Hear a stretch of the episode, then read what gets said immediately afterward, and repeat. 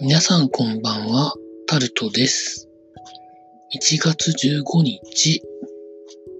水曜日です。今録音を撮ってるのが夜の11時半くらいなんですけど、ちょうどサッカーの U23 選手権を見ながら録音を撮っております。日本対カタールを見ながら撮ってるんですけど、今のところ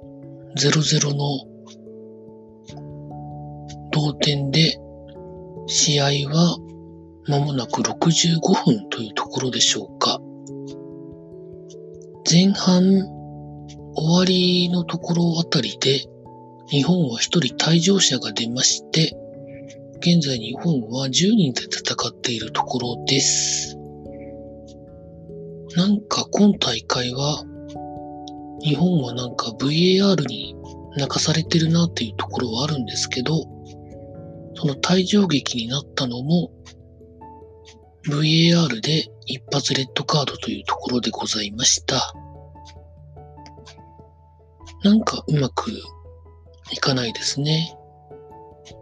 U23 代表は。まあ、いろんな方の意見を見てるんですけど、今回の代表は、実際に東京オリンピックで代表になる人は、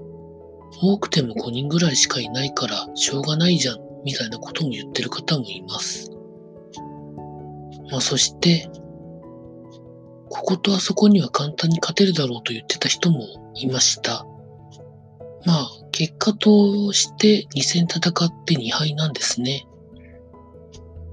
まあ3戦目の今の状態でも一応同点で推移しております。カタールは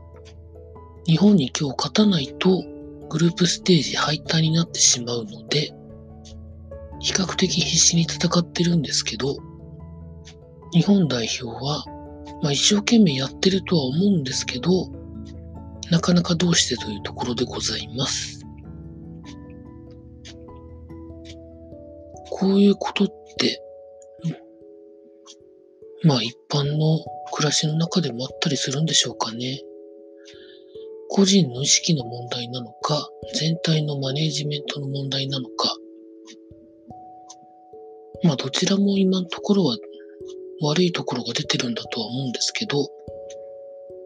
一方を批判したり、一方を褒めたりというところではなくって、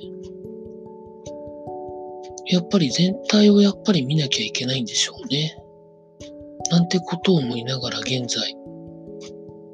U23 日本代表対カタールに U23 代表の試合を観戦しております。